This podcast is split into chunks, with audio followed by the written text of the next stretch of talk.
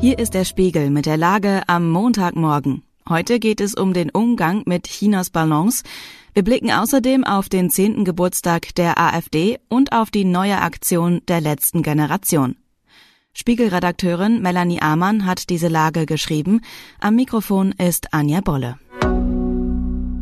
Chinesische Wetterstudien. Na, haben Sie heute auch mit dem ersten Kaffee in der Hand den Himmel nach einem winzigen weißen Punkt abgesucht? Zugegeben, im grauen, nasskalten Februarwetter wären chinesische Ballons nicht nur optimal getarnt, man könnte der Führung in Peking sogar ihre Behauptung glauben, dass die Ballons nicht der Spionage dienen, sondern meteorologischen Studien. Die Bundesregierung ist jedenfalls besorgt über Ballons wie den, den die US-Regierung soeben vom Himmel geschossen hat. Man kläre, ob es solche Sichtungen auch über Deutschland gegeben habe, meldet die Süddeutsche Zeitung. Die US-Regierung ist überzeugt von der Existenz einer ganzen Überwachungsflotte. Mitten in dieses politische Tiefdruckgebiet hinein reisen heute Wirtschaftsminister Robert Habeck und sein französischer Kollege Bruno Le Maire nach Washington. Sie wollen ein anderes Reizthema besprechen. Es geht um den milliardenschweren Inflation Reduction Act, mit dem US-Präsident Joe Biden seine Wirtschaft fördern und ausländische Firmen anlocken will. In Europa empfindet man das als aggressiven Wumms gegen den eigenen Wirtschaftsstandort. Ein schrecklicher, netter Geburtstag.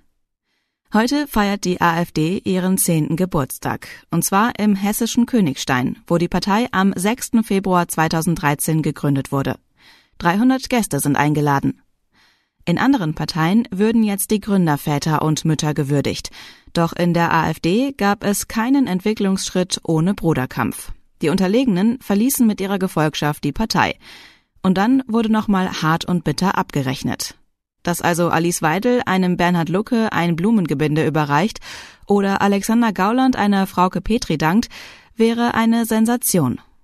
Doch wer denkt, die heutige AfD hätte mit der von vor zehn Jahren nichts zu tun, lügt sich ein bisschen in die Tasche.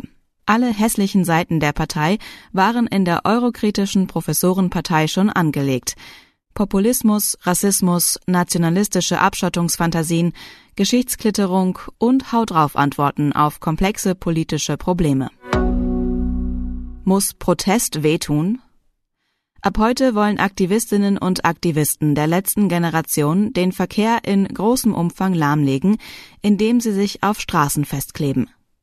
Man kann den Kopf schütteln über Klimaaktivisten, die nach An- und Abdocken vom Asphalt um die halbe Welt in den Urlaub fliegen. Auch erscheinen die Ziele der letzten Generation so seltsam banal und klein.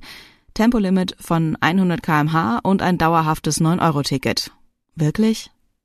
Trotzdem haben sie den Respekt vieler noch nicht verloren, denn diese Leute haben keine Angst davor, für ihre Ziele persönlich und juristisch etwas zu riskieren.